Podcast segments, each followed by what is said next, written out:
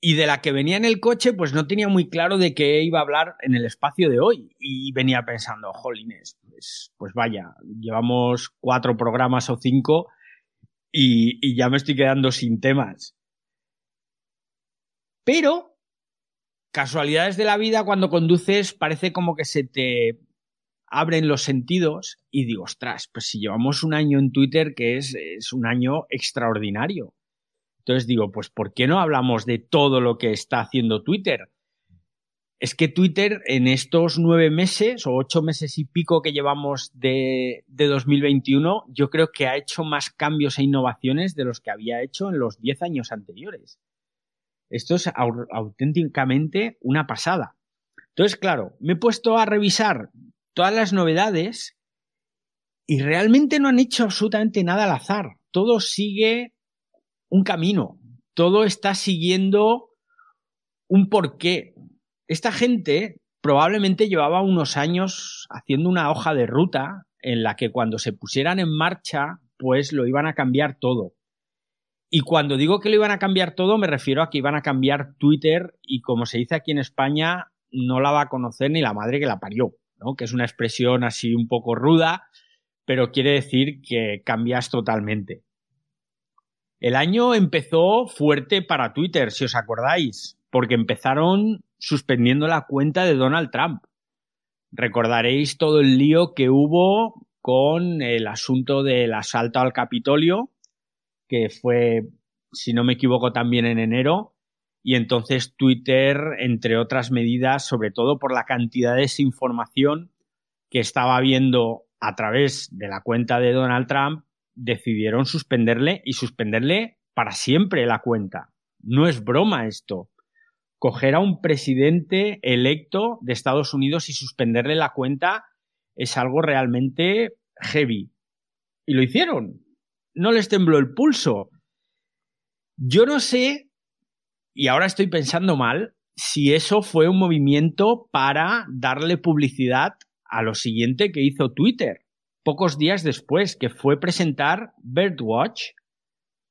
Birdwatch es una plataforma que han creado precisamente para luchar contra la desinformación. Más que una plataforma es una funcionalidad que está implementando Twitter poco a poco. Y claro, si tú vas a presentar Birdwatch, que es una funcionalidad para luchar contra la desinformación en Twitter, y poco antes le metes tijera y le suspendes la cuenta al presidente de Estados Unidos, esto es un pelotazo. ¿eh? Entonces, yo no sé hasta qué punto esto estaba planificado. ¿Cómo funciona Birdwatch? Porque todavía no tenemos claro ni siquiera si está operativo o no está operativo. Hay países en los que sí, hay cuentas que lo tienen operativo y otras que no. Pero básicamente el funcionamiento es que tú ves un tuit falso o con desinformación, pues de lo que sea, ya sea temas de política, ya sea temas COVID-19, vacunas, que es ahora mismo donde más está funcionando el tema de la desinformación, y lo que haces es que escribes una nota a ese tweet. Con lo cual, añades contexto a ese tweet. De esta forma, lo que ocurre es que cualquier persona que vea ese tweet verá esas anotaciones a pie de tweet aclarando la información que hay ahí. Pero la idea es que esto lo implementen y que se gestione desde ciertos perfiles de ciertas personas. No todos vamos a poder añadir notas, porque imaginaos el caos, caos y destrucción que supondría pues que alguien del partido político rojo o del partido político A escriba cualquier cosa y todos los del partido político Z se van a poner ahí a meterle caña y añadir notas a sus tweets, con lo cual eso sería una auténtica locura. No tiene ningún sentido. Y es por eso que es una cosa que están implementando poco a poco y que lo que pretenden es que haya una cierta serie de perfiles que sean los que operen con Birdwatch. También en enero salta otro pelotazo por parte de Twitter y lo que hacen es anunciar la compra de Review.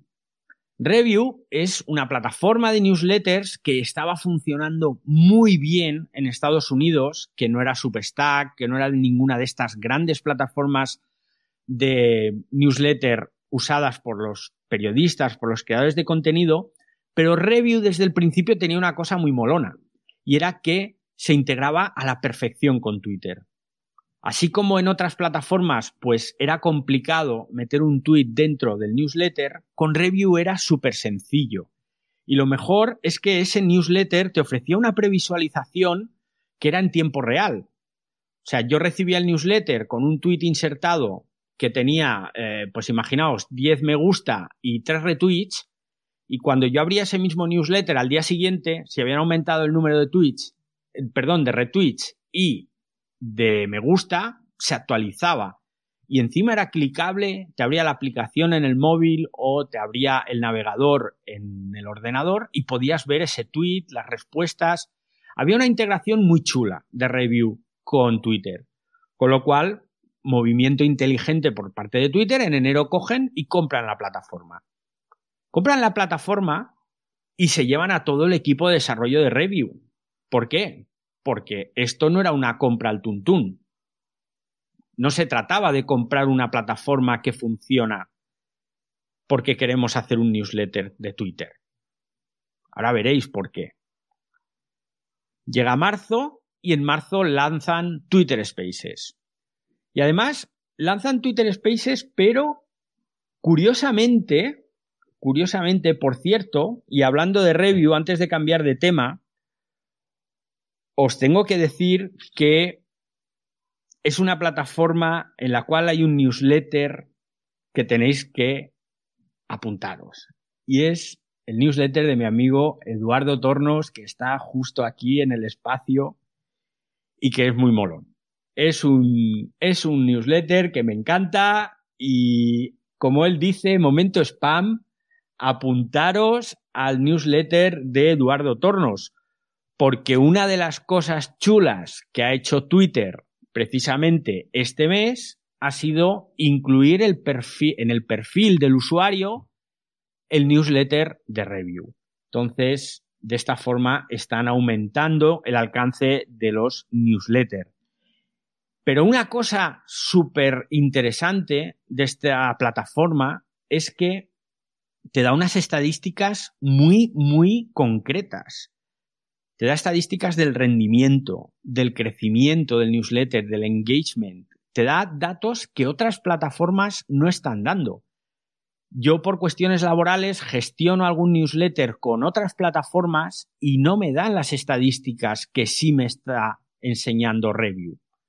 Con lo cual, si estáis pensando en haceros un newsletter, de verdad, plantearos Review como herramienta muy funcional y que os puede ayudar, porque es súper sencilla de utilizar y sobre todo da estadísticas que me parecen interesantísimas. Me imagino que por alusiones, Eduardo, Edu, querrás participar, ¿no? Buenas noches. yo venía a hablar de, otra cosa, pero vamos, que sí, que me, ha parecido, además ese newsletter mola mucho, hay que reconocerlo, ¿no?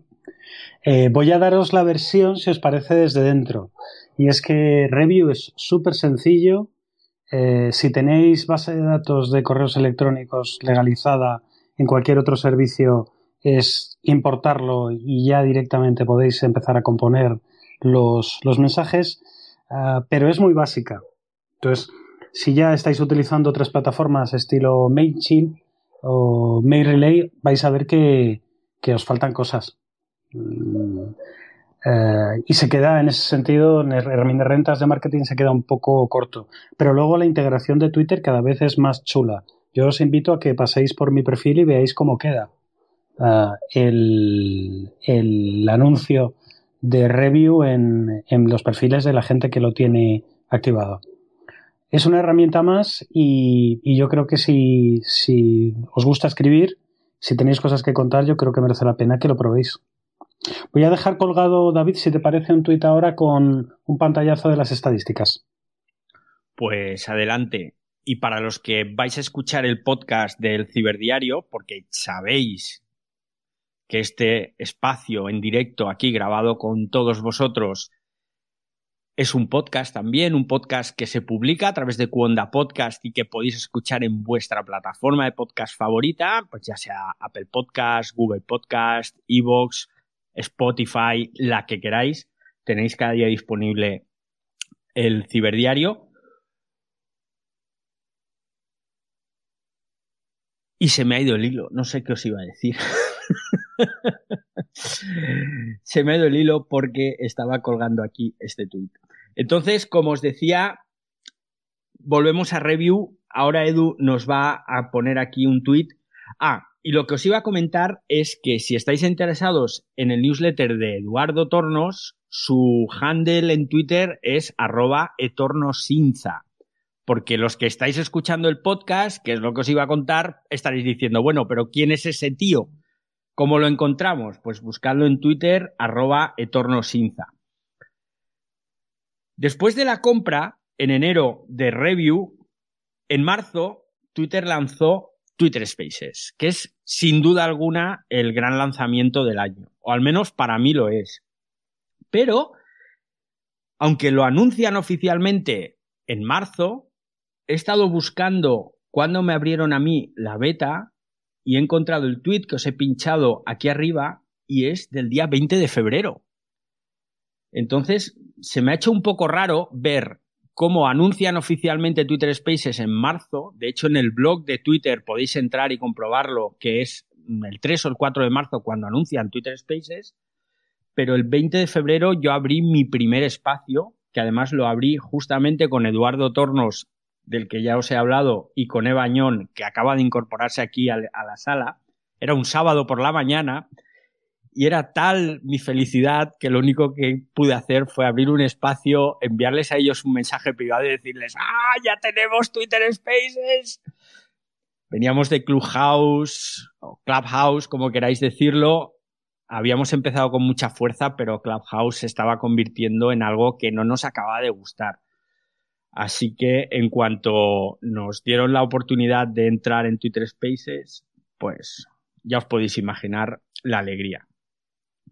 ¿Qué os voy a contar de Twitter Spaces? Empezaron ya fuerte con temas muy importantes. A los pocos días de empezar a abrir salas, ya notamos que había mejoras en temas de accesibilidad muy importantes. De hecho, tuvimos al principio un oyente, un participante desde Colombia, si no me equivoco, que es una persona ciega, además es músico, y nos decía que estaba muy bien, porque así como en Clubhouse no encontrabas absolutamente ninguna funcionalidad para personas invidentes, Twitter Spaces desde el principio había tenido en cuenta a las personas ciegas. Y eso, pues, me moló mucho. Tuvimos un montón de problemas al principio aquí en Twitter Spaces, aquellos finales de febrero y principios de marzo, que se alargaron durante los meses siguientes porque esto era un sin vivir. Las salas se te cerraban, os acordaréis los que entrabais en la terminal que de repente Eva se quedaba ahí colgada, desaparecía, no la escuchábamos y teníamos ahí que echar un capote entre Edu y yo. No teníamos co-host, era todo bastante complicado. Pero poco a poco han ido poniendo los puntos sobre las IES y hay que reconocer que Twitter Spaces es cada vez mejor. Luego al final vamos a repasar todas esas novedades. Llega mayo y en mayo Twitter compra Scroll. Scroll, que es una plataforma que era totalmente desconocida, pero que yo era súper fan de Scroll, servía y sirve, bueno, ahora no sirve porque ahora está ahí un poco fuera de juego, pero lo que te permitía era leer artículos de páginas web en un modo lectura fabuloso. Te desaparecían todos los banners, te desaparecían incluso si querías todas las imágenes y funcionaba perfectamente. Con lo cual, tú tenías ahí la opción de leer cualquier noticia o cualquier blog sin distracciones. Esto era realmente importante. Y más adelante os voy a decir el por qué. Al principio, cuando Twitter compra Scroll, yo me quedé un poco en fuera de juego, porque una plataforma que te permite eliminar todo el ruido de una página web, yo no veía para qué podía servir en Twitter. Al final Twitter pues es lo que es, son tweets un timeline que va poniéndonos tweets nuevos y tampoco es que haya demasiada distracción más allá de los habituales anuncios que por cierto son cada vez mayores. Y ahí se quedó la cosa. También en mayo nos presentan el tip jar, el bote de propinas, que diríamos aquí en España. Unas propinas para creadores de contenidos, gracias a las cuales esto se empezaba a mover, ¿no? Ya dices, hombre, yo realmente, David Arraez no va a ganar ni un céntimo con esto de las propinas, pero posiblemente habrá mucha gente que empieza a monetizar su tiempo en Twitter. Y esto ya le daba a Twitter un cierto atractivo del que carecía hasta ahora. Yo me puedo meter en YouTube, yo me puedo meter en Twitch y hacerlo más o menos bien y ganar más o menos dinero pero esa opción yo no la tengo como creador de contenidos en Twitter. Con lo cual, el hecho de que en mayo Twitter anunciara la opción de monetizar, pues ya era otra cosa. Y además lo hicieron muy bien, porque ya desde el principio permitieron incluir muchas plataformas de pago. Puedes incluir PayPal, bueno, es que puedes incluir prácticamente todas las plataformas digitales de pago que hay hoy en día pero posiblemente lo más importante de mayo fue del mes de mayo que relanzaron el sistema de verificación de cuentas que llevaba años paralizado. Fue un caos, un caos absoluto además, porque todo el mundo quería verificarse su cuenta porque todos somos así de guapos, de estupendos y queremos el check este que nos da cierto nivel podríamos decir. Bueno, tengo que reconocer que yo me he verificado en este movimiento de mayo. ¿eh?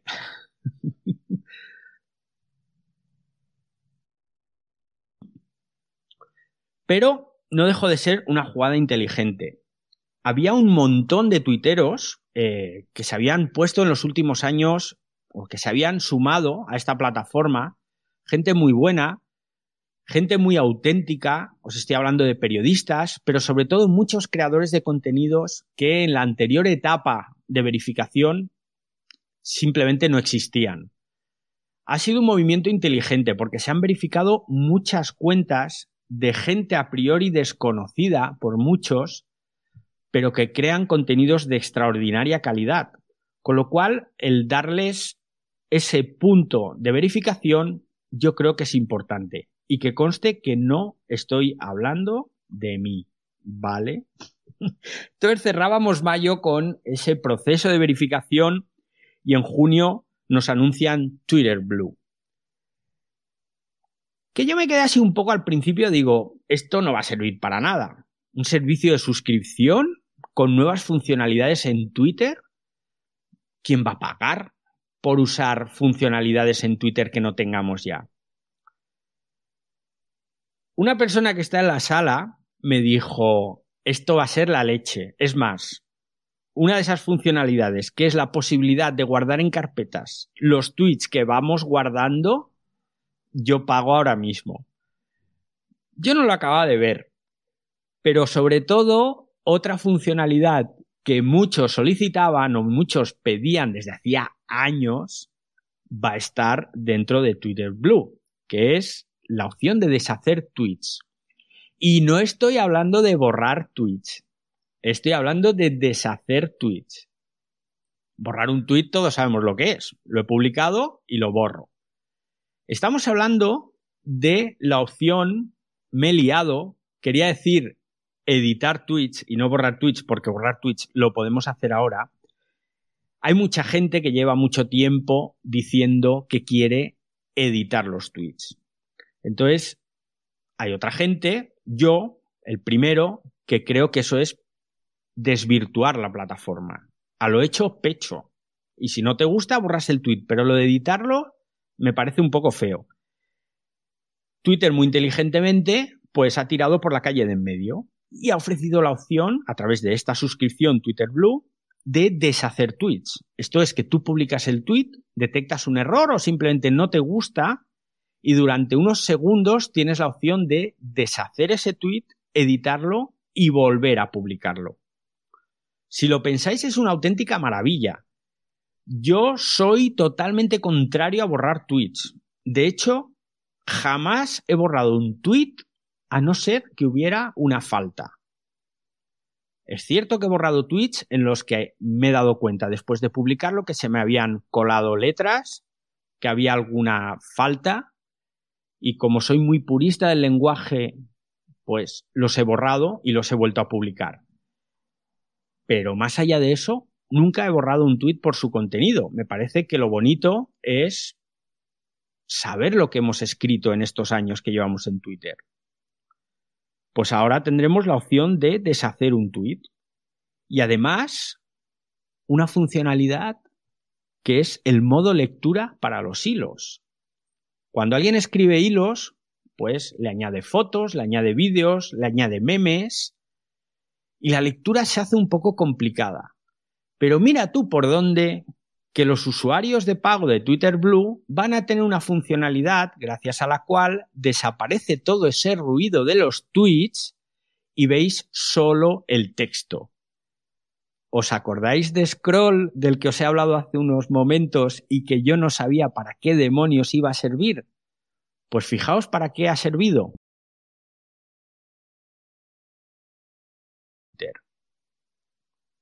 Brillante.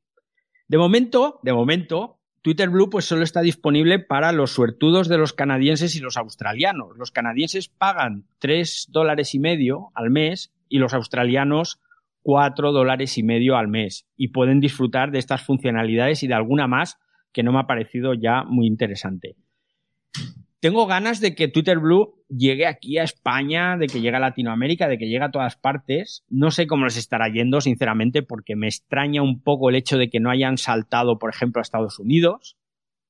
Se me hace raro, ¿no? Lo de que empiecen a probar en Canadá y en Australia, pero me encantaría probarlo. Me encantaría probar ese modo lectura y me encantaría sobre todo probar el tema de las carpetas que al, al amigo tanto le, le gusta. En julio tuvimos que decir adiós a los flits. Yo era adicto a los flits, me encantaban publicar flits, me encantaba ver los flits de los demás, sobre todo porque era un repositorio de tweets, sinceramente. Al final los flits no tenían nada que ver con las stories de Instagram ni con nada parecido.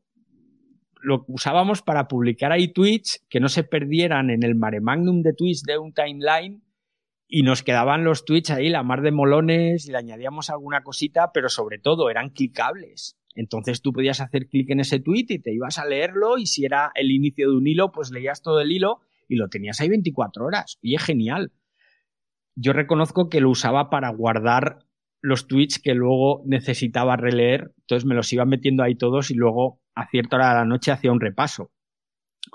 Así que a Twitter debe ser que no le gustó, se lo cargaron en julio y también en julio nos trajeron el Twitter Shopping, un módulo que está ahora mismo piloto, que lo están usando algunas empresas, también en Canadá, en Estados Unidos, y que te permite comprar online directamente desde Twitter. Las capturas de pantalla que he visto son muy chulas, ¿no? Entonces te sale un tweet y te salen una serie de ventanitas, un horizontal, y tú puedes hacer clic en esos productos que te están anunciando y te lleva directamente a una tienda online donde puedes comprar. Lo que mola es el scroll horizontal que tienes dentro del tweet. Es decir, no solo te vas a desplazar verticalmente en tu timeline, sino que cuando te aparece un tweet con productos para la venta, puedes mover horizontalmente esos productos y yo creo que puede ser una vía de ingresos importante. En agosto nos fuimos de vacaciones, Twitter también, y en septiembre, ay amigos, en septiembre esto ha sido espectacular. Tengo dos folios de funcionalidades nuevas de septiembre, que se dice pronto. Y empezamos a lo grande, empezamos con los super follows, seguidores de pago. ¿Os acordáis, no? De las propinas, de poder poner sistemas de pago para monetizar nuestro Twitter. Esta es la razón. Acceder a contenido extra creado por tuiteros y entre otras cosas, o sea, ahora mismo a mí se me ocurren mil cosas que pueden hacer los creadores de contenido. Puedes hacer tweets privados, puedes hacer una suscripción a un newsletter de pago, Puedes incluso dar insignias a tus seguidores que pagan. Es algo inteligente. Pero sobre todo, puedes dar acceso privado a las comunidades. Las comunidades, que esto lo han presentado hace, ¿qué? Cuatro días. Comunidades de Twitter en las que tú puedes crear grupos o unirte a grupos ya creados pero sobre todo, tú puedes tuitear solo para esos grupos, solo para esas comunidades. Esto es fantástico. Sabéis que yo normalmente tuiteo siempre sobre tecnología, sobre redes sociales, pero tengo otras cosas que me encantan. Me encanta la cocina, así estoy yo de hermoso, que no solo me gusta cocinar, sino que sobre todo me gusta comer y mucho. Me encanta la Fórmula 1, MotoGP, y me encantaría, pues, por ejemplo, tuitear sobre Fórmula 1, sobre MotoGP y que esos tweets solo los vieran las personas de una comunidad dedicada a la Fórmula 1 o a MotoGP. Eso sería la leche. ¿Por qué? Porque así toda esa gente que te está siguiendo por tu tema principal, en mi caso la tecnología, la comunicación digital, las redes sociales, no se ven salpicados de ese otro contenido que a lo mejor no les interesa. Me parece que esto de las comunidades tiene mucho recorrido porque encima habrá moderadores, crearás las reglas, podrás invitar a gente a que se te una. Y eso está genial. Con lo cual los superfollows van a poder crear incluso comunidades de pago más cerradas en las que solo entre gente que está pagando esa mensualidad, que por cierto irá o se va a mover entre los 3, 5 o 10 dólares al mes, y darles contenido extra, crear comunidades más cerradas, puede estar muy, muy bien esto de las comunidades y los superfollows. De momento, los superfollows, un pequeño y selecto grupo de gurús estadounidenses lo están utilizando y lo están aprovechando. Pero me encantará ver cómo evoluciona.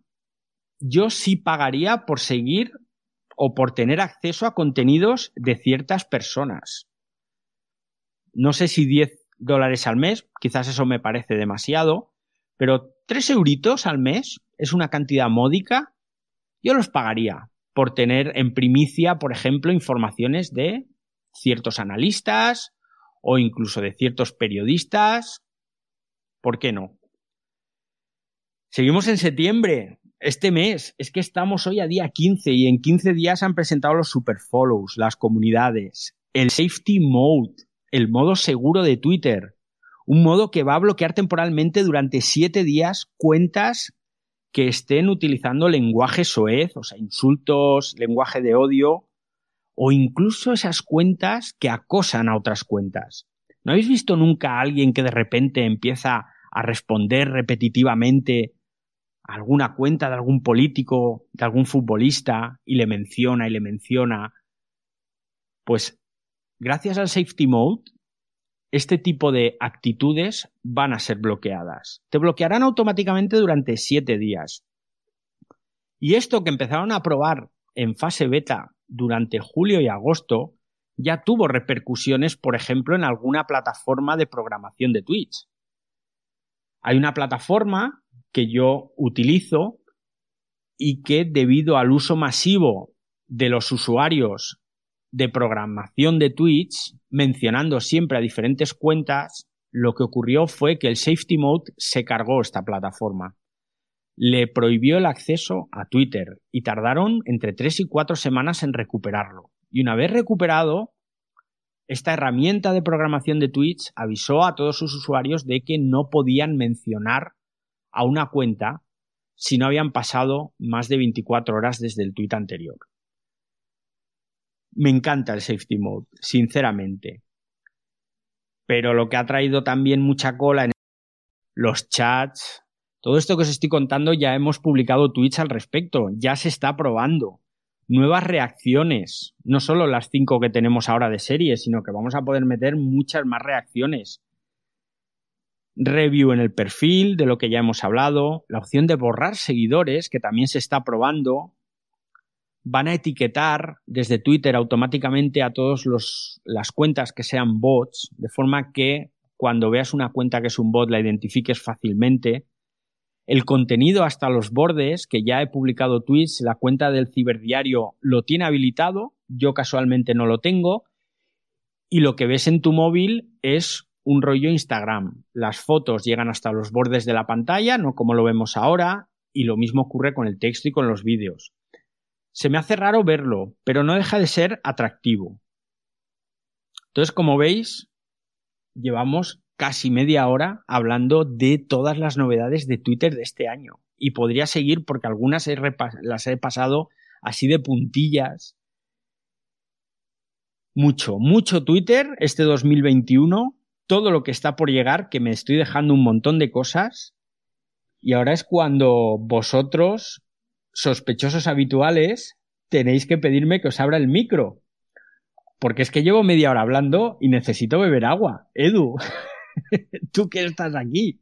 Bueno, pues te voy a tomar la palabra y yo voy a hablar de mi libro, de uno de los servicios que más me gusta de Twitter, que, que estoy como loco esperando a que abran la versión a todo el mundo porque está funcionando en beta. Es TweetDeck. Y es que el pasado mes de julio, yo creo que debió ser a primeros, avisaron que, que, estaban ofreciendo la posibilidad de utilizar la nueva versión de TweetDeck a un grupo, como siempre, seleccionado de usuarios y me dejaron fuera. he visto documentación y he visto algún pantallazo de lo que están preparando y es una maravilla. A mí no me extrañaría que lo metieran en, en la versión en la versión de pago. Porque vas a poder eh, publicar hilos, programar y publicar hilos. Eh, la manera de colocar todos los elementos multimedia es, parece que es bastante más sencillo y algo que me vuelve loco. Sabéis los que me conocéis que a mí me gustan más que las pipas las búsquedas avanzadas. Bueno, pues mejoran el sistema de búsquedas de, de que ya es muy bueno. Voy a hacer un poquito de spam. Si no utilizáis TweetDeck, eh, estáis tardando. Ah, Twitter es muchísimo más chulo y muchísimo más productivo cuando desde un ordenador eh, eh, utilizáis TweetDeck. Solo tenéis que tener la sesión abierta y escribir en navegador tweetdeck.twitter.com. ¿Te puedo llevar la contraria? Sí, pero tú sabrás lo que haces.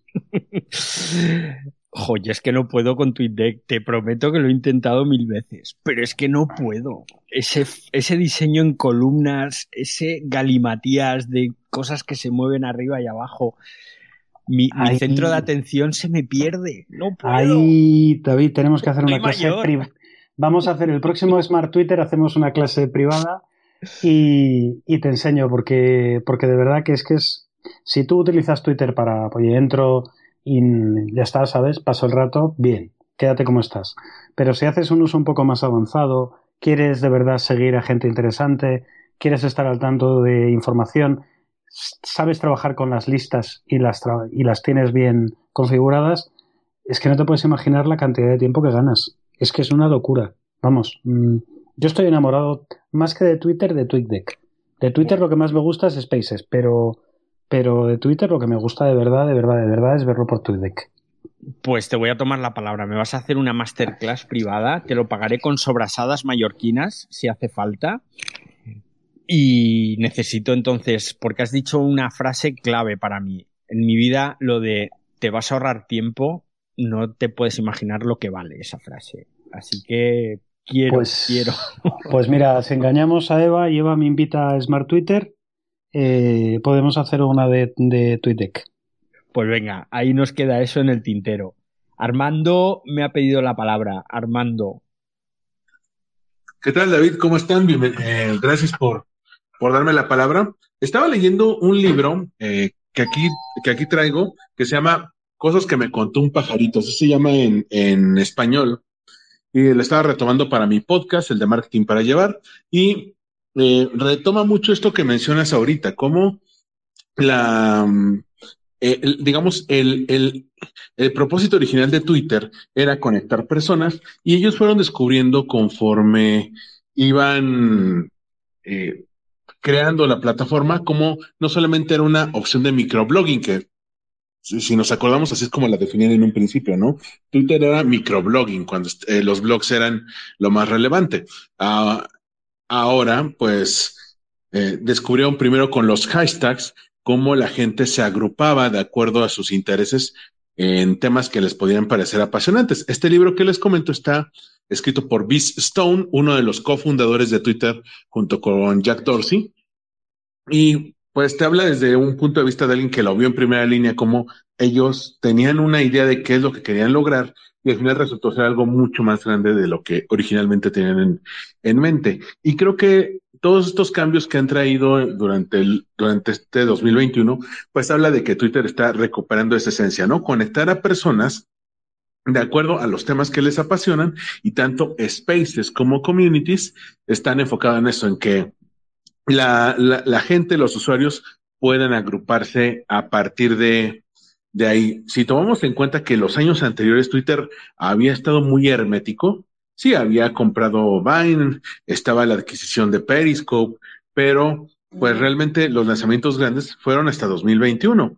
El cambio más grande, en, digamos, entre 2017 y 2020 fue el ampliar el número de caracteres de 140 a 280, pero realmente se había quedado muy atrás con todos estos avances que había tenido Instagram, Facebook, TikTok, eh, YouTube. Y creo que este año puede ser muy bueno para que Twitter se consolide como una red social de comunidades. No sé cómo lo vean ustedes. Pues lo veo que nos has hecho un repaso extraordinario, Armando. Y sí, eh, creo que lo he comentado al principio, ha hecho más cambios en este 2021 Twitter de los que había hecho en los 10 años anteriores. Y has dado un dato que es la clave. Es que el cambio más relevante que ha sufrido Twitter en los últimos años hasta 2021 fue doblar el número de caracteres. Es que lo demás no había movimiento. Eva, ¿tú qué, tú qué piensas? Aparte del tema de las sobrasadas y de la masterclass de TweetDeck que nos va a hacer Edu. ¿Cómo estáis? Bueno, me has pillado que llevo la tarde y no quiero daros envidia en un spa de, de relax. Hoy me he Esto es cogido el- la Esto tarde es el ciberdiario. Esto es el ciberdiario. Total, que acabo de llegar y te estoy escuchando. Y bueno, primero, felicidades por la masterclass que acabas de hacer de resumen de navegas de Twitter, que es brutal. Yo te diría, y te lo he mandado un mensaje, que deberías escribirlo, tipo post, porque estás echando mucho de menos escribir periodismo y se te nota. Y yo Se creo que tendrías nota, que ¿eh? hacerlo. Sí, sí, yo creo que tienes que hacer un resumen porque lo has hecho fantástico. Solo te voy a corregir un dato. Los flits desaparecieron el 3 de agosto. Te lo he pegado, te lo he pegado en. Es verdad que lo anunciaron en julio, pero lo cerraron definitivamente el 3 de agosto. Eh, te lo he pegado para que si haces el post lo, lo, lo, lo añadas. lo anoto. Y, y bueno, TweetDeck, hacemos cuando queráis. Lo que pasa es que, Edu, yo no sé si valdría la pena esperar ya a la actualización. Aunque podemos hacer un Smart Twitter explicando cómo está funcionando en este momento TweetDeck y luego lo, hacemos otro, otra comparativa cuando salga lo nuevo y vemos cómo ha evolucionado, que también es una opción. ¿Cómo lo ves? Como queráis, yo lo, lo planteo en modo secta, ¿sabes? Que venís y yo os convenzo. Y salís todos con muchísimas ganas de utilizar TweetDeck, que no se puede utilizar en el móvil, que es un desastre. Bueno, Así que, ¿Tú crees que eso mejorará? O sea, eso se, se resolverá con, con las actualizaciones. ¿Habrá aplicación de TweetDeck? ¿Tú qué opinas? yo creo que no. Sabes, eh, cuando utilizas TweetDeck y tienes abiertas 30 columnas, te das cuenta que eso es imposible en el móvil. Está pensado para, para un uso más profesional. Ya, pero el resto de las aplicaciones de programación, todas o casi todas tienen aplicación, ¿eh? Eh, una cosa es el uso que tú haces con 30 columnas y otra cosa es la programación que necesitas hacer de cinco o seis cosas sobre la marcha. Y la verdad es que Buffer, que yo lo estoy usando, está fallando un montón. HotSuite, que lo utiliza Juan, que lo tengo aquí al lado, también está fallando un montón en las versiones gratuitas. Y yo creo que ahí sería un puntazo que abriesen una aplicación, aunque sea básica, no vas a poder hacer todo lo de lo del ordenador, Niña. lógicamente, pero hombre, algo. Niña, que podemos programar ya en Twitter, sin salir de Twitter. Ya, pero en la aplicación no. En la aplicación no. Sí, Yo los de iOS, desde luego, podemos programar directamente. O sea, Sí. felicidad. En la en aplicación. iOS se puede. Sí, Ah, sí, no, sí, en en Android se no. puede. En Android no. En Android tienes que usar un, un Twitter de, de No, navegador. no, pero, no en la perdona, acabo de, acabo de meter la pata de. Pero es que perdonarme porque utilizo 40 cosas. No, en iOS tampoco se puede programar, se puede programar desde, desde ordenador. Voy a dejar hablar a Carlos y me callo, que ya he metido la pata lo suficiente. Pues nada, yo también he terminado. Muchas felicidades, David. Y, bueno, que sigamos con este apasionante mundo de las novedades de Twitter que estamos disfrutando muchísimo. Muchísimo. Marcos, Marcos, ¿cómo estás? Que estás ahí con la mano levantada. debes tener el brazo ya cansadísimo. Tranquilo, David. Como, gracias a Dios, como es un icono que se queda ahí pegado, yo todo tranquilo, ¿eh? con toda la paciencia del mundo, que no hay ninguna prisa. Oye, lo primero, gracias por el espacio, David. Eh, y bueno, yo, mm, me vais a perdonar, pero yo estoy evangelizado ya. Yo estoy del lado de Eduardo. ¿eh? Yo cuando, cuando yo era director de contenidos en un diario digital, en el 2000, finales del 2008, principios del 2009, empezamos a hacer eh, comunidad a través de Twitter y todo eso también para dar respuestas y para esas notas que decís que ahora se pueden poner al pie de los tweets, pues nosotros utilizábamos Twitter incluso para tener una relación con los, con los suscriptores, con los, con los, eh, pues eso, con los leyentes, ¿no? Los lectores, perdón, no los leyentes, qué palabra me acabo de inventar.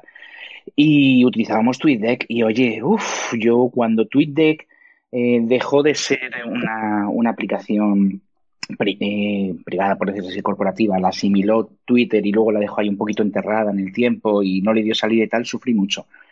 Y, luego cuando la volvió a relanzar y la puso así un poquito más como está ahora, yo feliz, feliz, feliz. Y cuanto más mejore TweetDeck, más feliz seré yo. Así que yo estoy del lado de Eduardo, no hace falta que me evangelicéis. Si me invitáis a la sala, yo feliz y contento, Eduardo, de estar ahí, porque voy a hablar de todos los parabéns de, de TweetDeck. Y por otro criterio. Muchas gracias. No, pero es que es verdad, o sea, tú piensas lo que es a lo mejor tener pues 20.000 lectores que te están aseteando, que los tienes separados, como tú me has dicho, Eduardo, por listas, por temas, cuando tienes que trabajar internacional, nacional, cultura, deportes, todo eso nos venía muy, muy bien. Entonces, bueno, es una herramienta que yo sé que la curva de aprendizaje, a lo mejor, como tú dices, David, que si tantas columnitas, que si a lo mejor la interface no es tan intuitiva como puede ser o estamos acostumbrados por el móvil, pero cuando te pones en modo pro en el ordenador y necesitas manejar una base grande como esa, tiempo no, te regala días y semanas de, felicidad. Pero bueno, otra cosita, David, y ya con esto acabo para no extenderme mucho.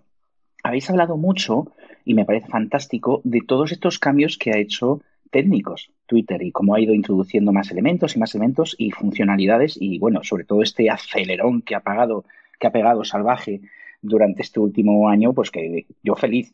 Pero sabes, creo que uno de las de los cambios que a lo mejor no se ha tratado o igual lo habéis tratado en otra, en otra sala o superficialmente, que lo que no se habla tanto es del cambio de mm, mentalidad, de filosofía. A mí el hecho de que Twitter esté haciendo tantos esfuerzos por sanear las conversaciones, por proteger eh, ese ecosistema, por devolverle un poquito al estado original de los que en su momento eh, escribíamos en Twitter cuando todavía te pregunta qué estás haciendo.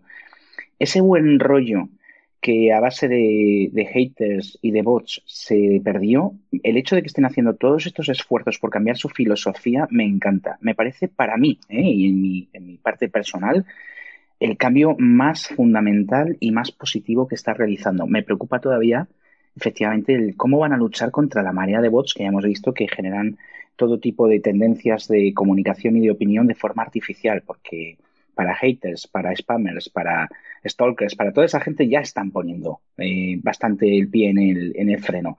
Me gustaría ver qué esfuerzos o, qué sacan ¿no? para, tratar de limitar la injerencia de los bots. Pero por lo demás, fantástico y muy de acuerdo con todo lo que habéis dicho. Eh, no me extiendo más. Muchas gracias. Un abrazo.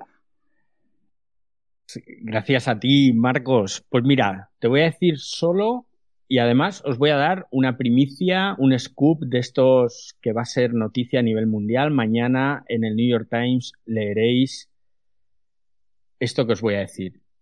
El tema de mañana en el ciberdiario se titula Desinformación en redes en tiempos de pandemia.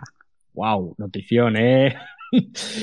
¿Por qué os digo esto? Os digo esto porque justo Marcos acaba de comentar, oye, pues el cambio de paradigma en la mentalidad de Twitter luchando contra la desinformación. Y es que justo de eso quería hablaros mañana. Mañana o pasado, ¿eh? porque lo, tengo lo llevo arrastrando unos días esto.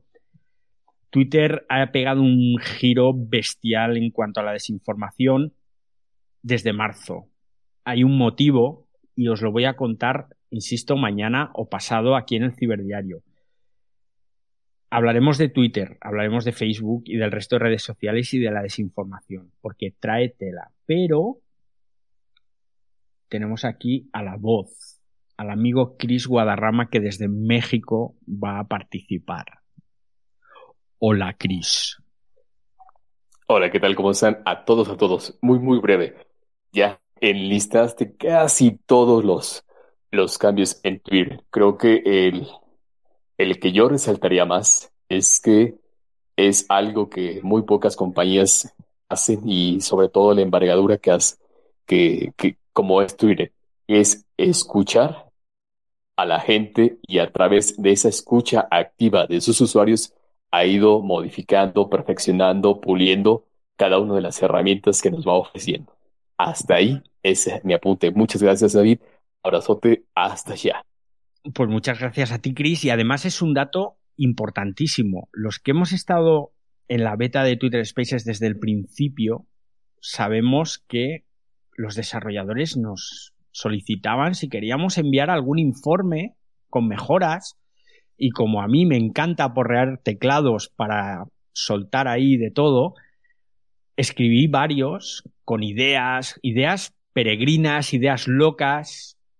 Seguramente muchas de esas ideas las enviaron otras 100, otras 1000 personas. No, no pretendo ni mucho menos atribuirme la autoría de, de ciertas mejoras de Twitter Spaces. Pero es cierto que muchas de las cosas que comentábamos y que enviabas en esos informes se han ido implementando con el paso del tiempo.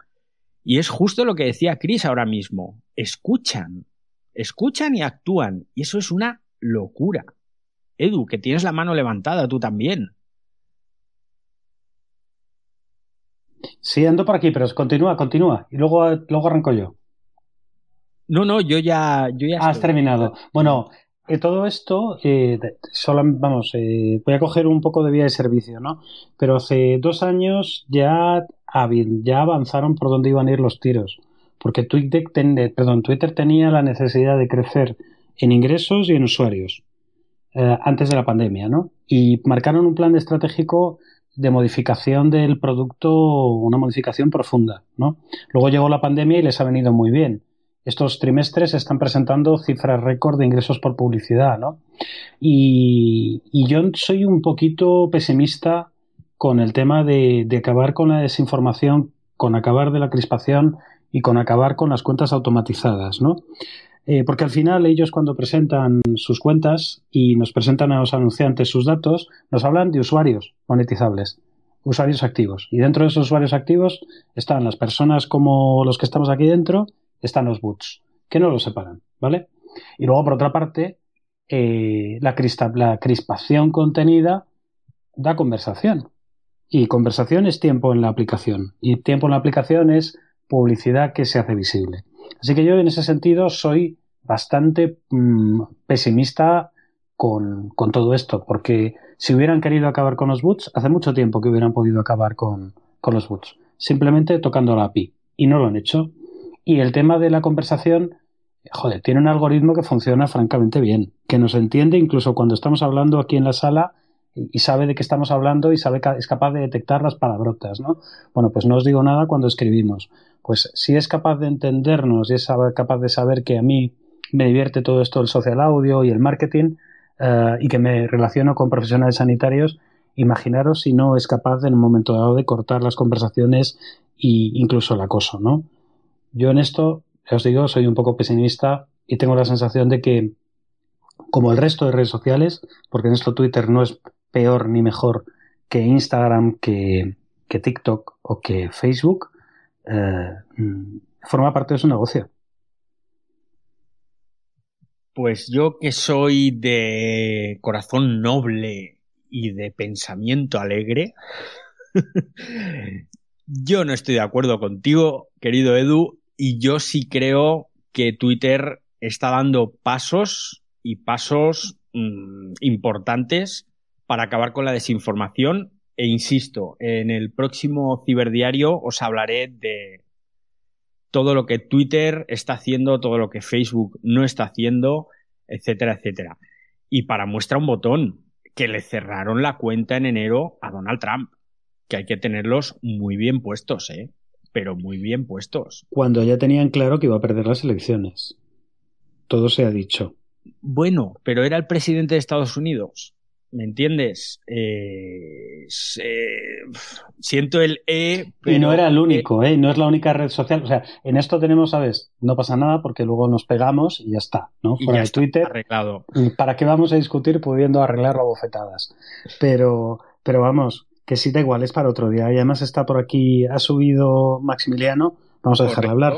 Vamos a dejarle hablar. ¿Qué tal, Maximiliano? ¿Cómo estás? Hola, eh, quiero saludar a todos. Gracias, gracias por el espacio y como siempre, eh, aprendiendo, aprendiendo muchísimo. Eh, más que nada con el tema de los bots me surgió una súper, súper duda y en, ese, y en esto estoy, estoy con Eduardo.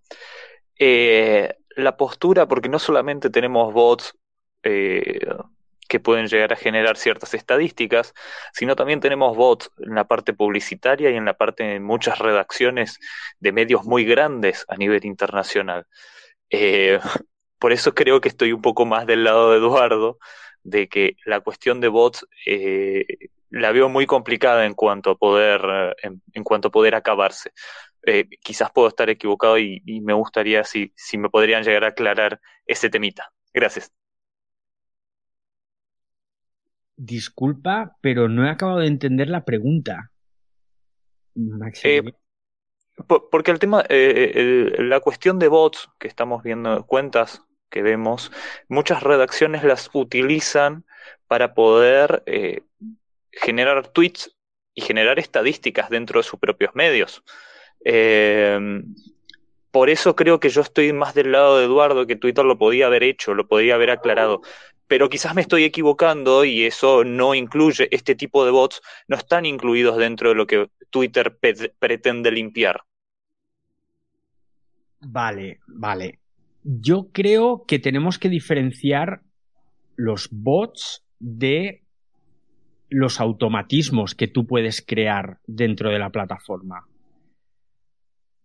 O más bien, bueno, no, porque al final siguen siendo bots los automatismos, por ejemplo. Se me ocurre ahora, hay una plataforma que es IFTTT o IFFTTT que te permite automatizar ciertas cosas entre distintas plataformas, entre ellas Twitter, de forma pues que si por ejemplo un hashtag, tú puedes programar que cada vez que aparezca un hashtag ciberdiario, por decir algo, pues una cuenta que tú tienes retuitee ese, ese tweet y mencione a una persona. Tú eso lo puedes hacer. ¿Es un bot?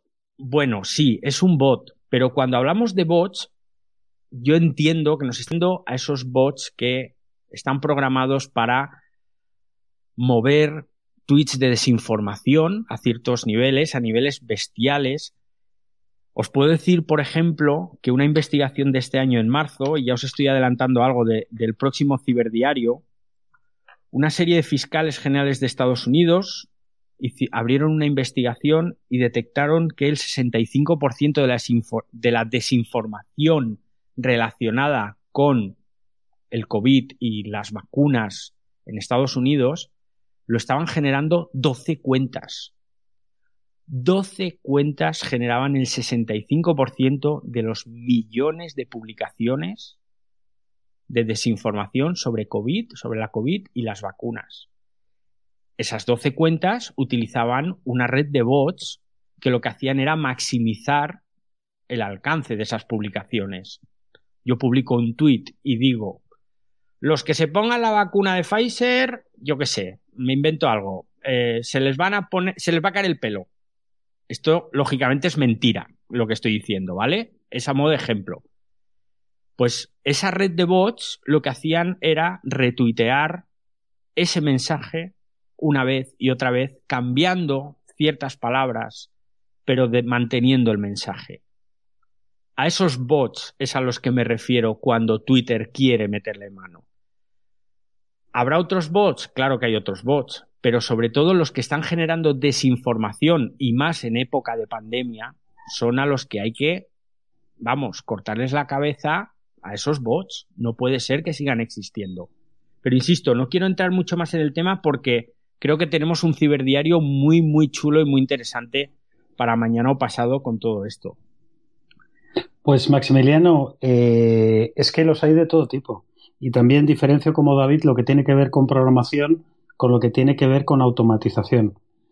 Mm, solamente tenéis que salir fuera, mirar nombres de usuario y empezar a ver banderas o triangulitos hacia arriba o triangulitos hacia abajo. Y si el nombre de usuario, el handle, lleva números, es usuario matrícula. Si tiene usuario matrícula y es dado de alta en el 12-13, tenéis casi seguro garantizado que está automatizada, que forma parte de unas granjas de bots que se alquilan.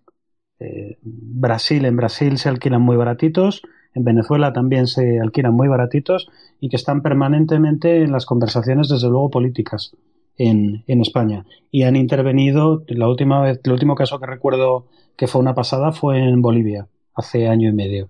Estás hablando de 250.000 cuentas automatizadas y eso se nota. O sea, vamos, Twitter, chico, que será por no ser inteligente. Y eso está circulando, se alquilan y se ponen en, se ponen en servicio del mejor postor.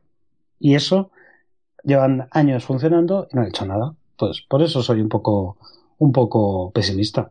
Bueno, pues yo soy muy optimista y sobre todo teniendo en cuenta que el ciberdiario, que es un espacio reconvertido en podcast después de 30 minutos, ya está durando 55.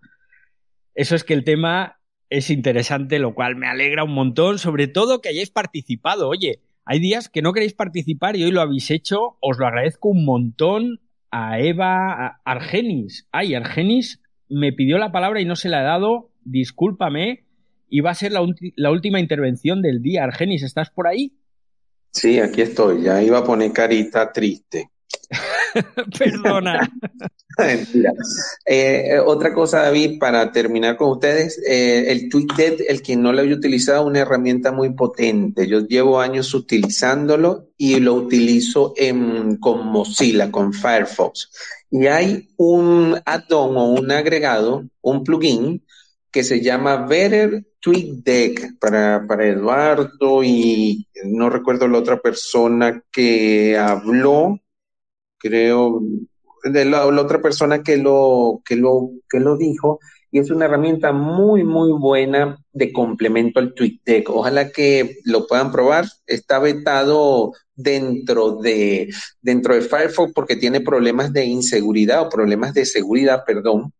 Y, pero es una buena herramienta y el TweetDeck para, para automatizar, eh, para, perdón, para, para manejar un, un, mar de Twitter es una herramienta perfecta. Y la otra que te voy a complementar de que no dijiste en la parte de programación, eh, eh, en este año ya han hecho varias APIs o varios eh, complementos para desarrolladores que no lo habían hecho en los últimos cinco años. En, esta, en, esta, en este año ya han hecho tres o cuatro mejoras y, y en la plataforma de Twitter hay cualquier cantidad de información. Eso es todo, David. Gracias.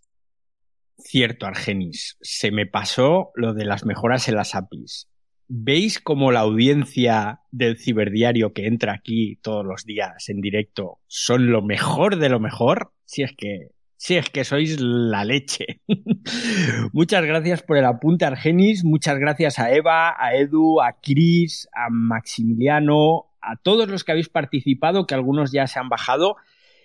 Y recordad que esto es un espacio que abrimos todos los días a las 8 de la tarde, hora española, y que luego reconvertimos en un maravilloso podcast tal cual, a pelo. Aquí no hay edición, ni corta y pega, y todo lo que se dice queda grabado y luego es publicado en Cuonda Podcast y en vuestra plataforma de podcast favorita. Google Podcast, Spotify, Apple Podcast, esto es el Ciberdiario. Muchísimas gracias a todos los que habéis venido y como os digo siempre, nos vemos en las redes sociales todos los días y a las 8 de la tarde aquí en Twitter Spaces. Venga, hasta luego usuarios.